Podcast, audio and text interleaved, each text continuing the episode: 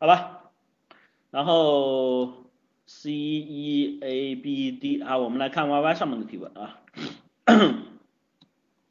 这个秋风同学啊，呃，伊斯老师你好，请问关于记忆力，哎呀，呃，我把 Y Y 回答完吧，因为这个时间马上就到了哈。关于记忆力到底是怎么回事儿？为什么有的东西我看一眼就记住了，有的东西去记一次忘一次？就比如说有的英语单词我看一眼就过目不忘，而这个英语单词也没有什么特别的，但是就是我印象深刻，忘不了。呃，但有的单词我看一遍就忘一遍，这到底是为什么？谢谢老师。呃，关于记忆力这个东西呢，很多人认为记忆力跟天生的有关系。呃，我想告诉你啊，记忆力里面这里面天生的这种记忆力好的人，在我们人群里面的比例是非常低的啊，是非常低的。然后记忆力这个本身的这个方式呢，我想告诉你们，单纯的叫死记啊，人的记忆力是很差的。单纯的死记人的记忆力是很差的。因为为什么呢？我本身我们的大脑就处于一个，你这个要违反生物性，死记的状况是违反我们大脑生物性的。大脑生物性是我们对于每天的信息哈，呃，在我的这个这个这个立体思维法的这个信息收集里面有讲这一部分内容哈。我们每天对于我们要去处理的信息量其实是非常大的，所以我们在这里面在信息的处理上面往往会出现两种状况，一种叫忽视。就我们其实看见眼睛看见的世界并不是真实的世界，对吧？包括耳朵听到的，包括你触觉摸到的，这都是你想看到、你想知道的。为什么？比如说我就举个最简单例子，对吧？我们都看不见自己的鼻子，但实际上呢，我们都看得见自己的鼻子。这就属于你大脑对于这个实际成像的一个忽视。这我们说信息过载过量的情况下，我们大脑会做有效的信息梳理。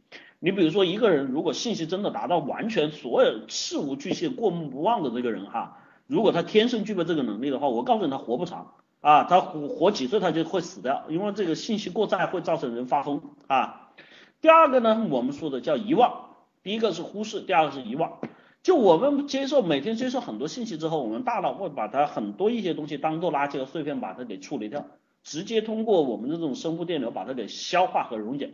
让你这个大脑里面这一块片记忆和片段完全丧失啊！有些同学说我记起来，记起来，记起来还没有遗忘。有些东西是你根本记不起来的啊！不要去试图记，你根本记不起来，大脑一定会把它删除的干干净净啊！就像我们电脑一样的，都不会在垃圾桶里面都不会有啊！就我们说垃圾回收站里面都不会留。所以这是我们对于记忆处理的方式。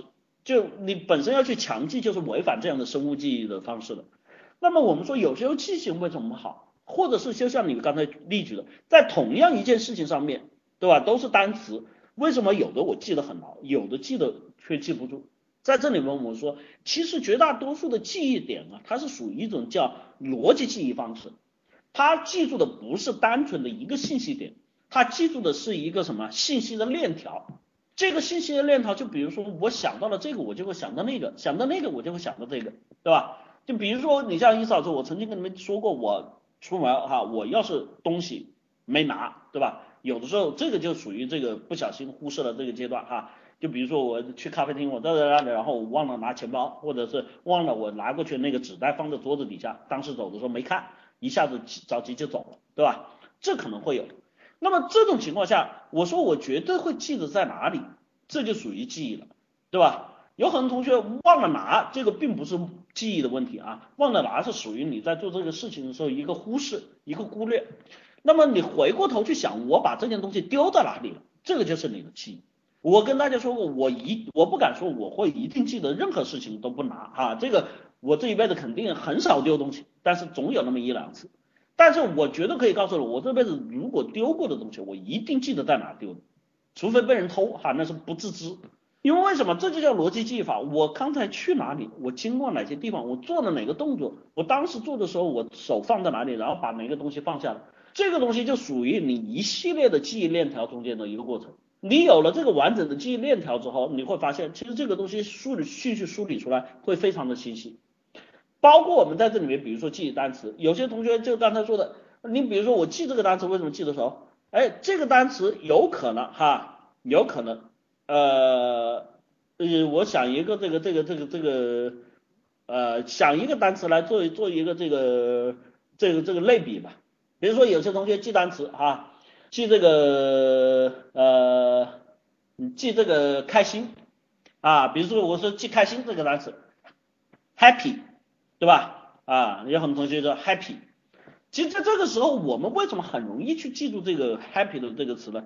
第一个，我们在很多的影视剧，在很多的外来的博会词汇上和这种影视剧里面，我们看到看到之后，这个东西我们一讲就 happy happy，我们很 happy，所以你很容易就形象记忆把这个东西记住了呀。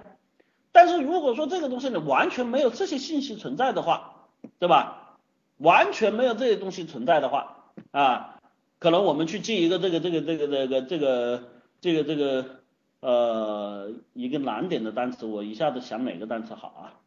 啊不不不要说难的，我们说简单一点，对吧？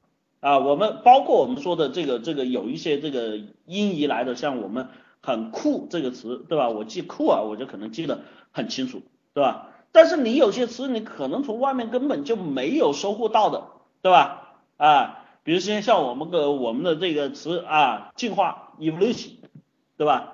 你无论是在外面听还是在外面想，包括平时接触你都没有。所以在这个时候你去接触的话，evolution 你就会想起来这是一个深造词，你要客观的去记忆它很难，可能我们就会忘。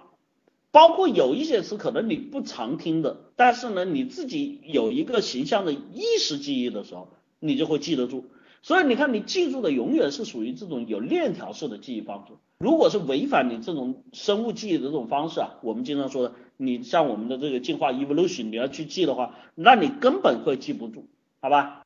除非你接触多了，用多了，你才能够有这个链条记住。这也是为什么很多同学说背单词。其实我我有一点我很反感各位同学，就是说你们在学英语的时候，首先背单词是重要的，但是只背单词，有同学说啊我掌握多少单词量，然后就会懂了，就英语好了。没错，是这么回事儿。但是我告诉你，这种学习效率永远是事半功倍。只背单词的话，一定是事半功倍。你在背完单词之后，你要去学习，去看一些我们说的完形填空，去看一些例句。我甚至像现在推荐大家去多看一些这种影视剧，慢慢去形成这种语感，去找到这些词根，然后去让自己学会这种发散的方式，用链条去记忆。你会发现，其实你有的时候记住一个点一个词，你很容易记住所有的东西。所以在这里面哈，呃，这一点也是我们立体思维法有专门去教的这个内容哈，关于这个记忆的这个方式。好吧，欢迎去报名我们的课程，报名热线二三五七五二幺五三四和三三九三零幺四二五两个 QQ 号。